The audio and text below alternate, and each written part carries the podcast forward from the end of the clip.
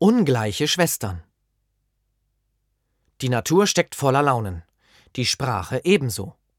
Auch sie kann uns immer wieder überraschen, verblüffen und verwirren. Viele Wörter, die sich auf den ersten Blick gleichen oder zumindest sehr ähnlich klingen, haben oft gänzlich verschiedene Bedeutungen.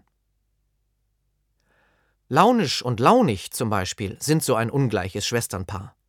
Launig bedeutet humorvoll, launisch hingegen launenhaft, zickig.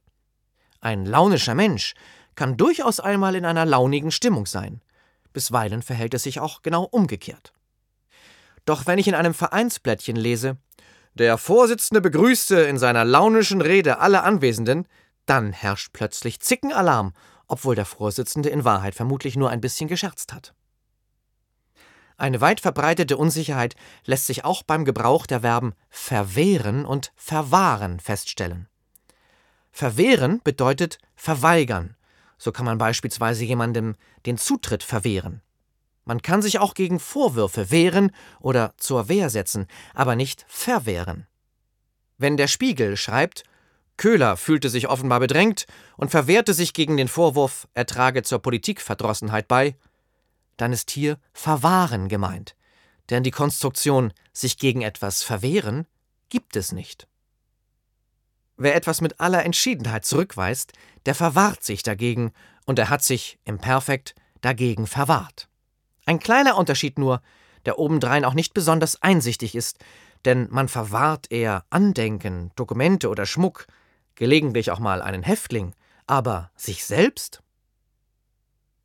Wenn es um Gefahren geht, wird sich schnell mal verwogen.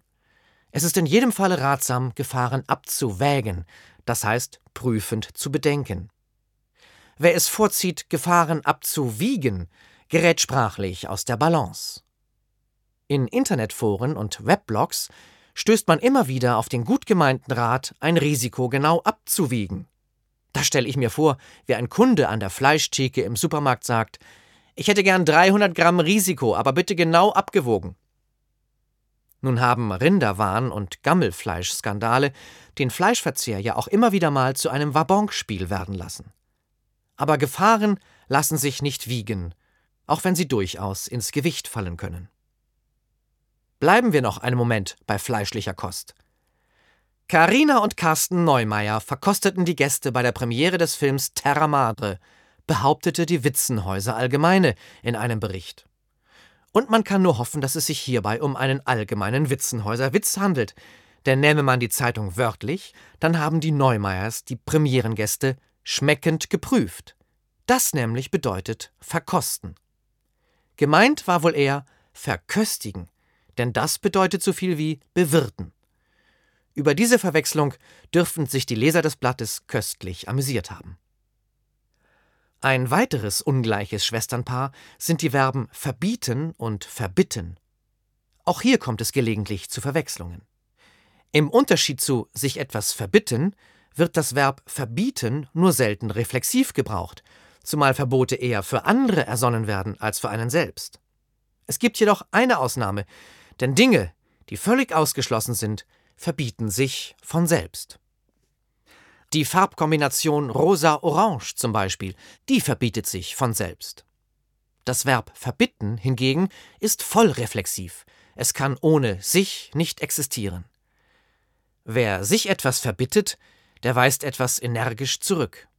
Der Gast verbittet sich die beleidigende Bemerkung des Kellners, die Eltern verbitten sich die Einmischung des Lehrers.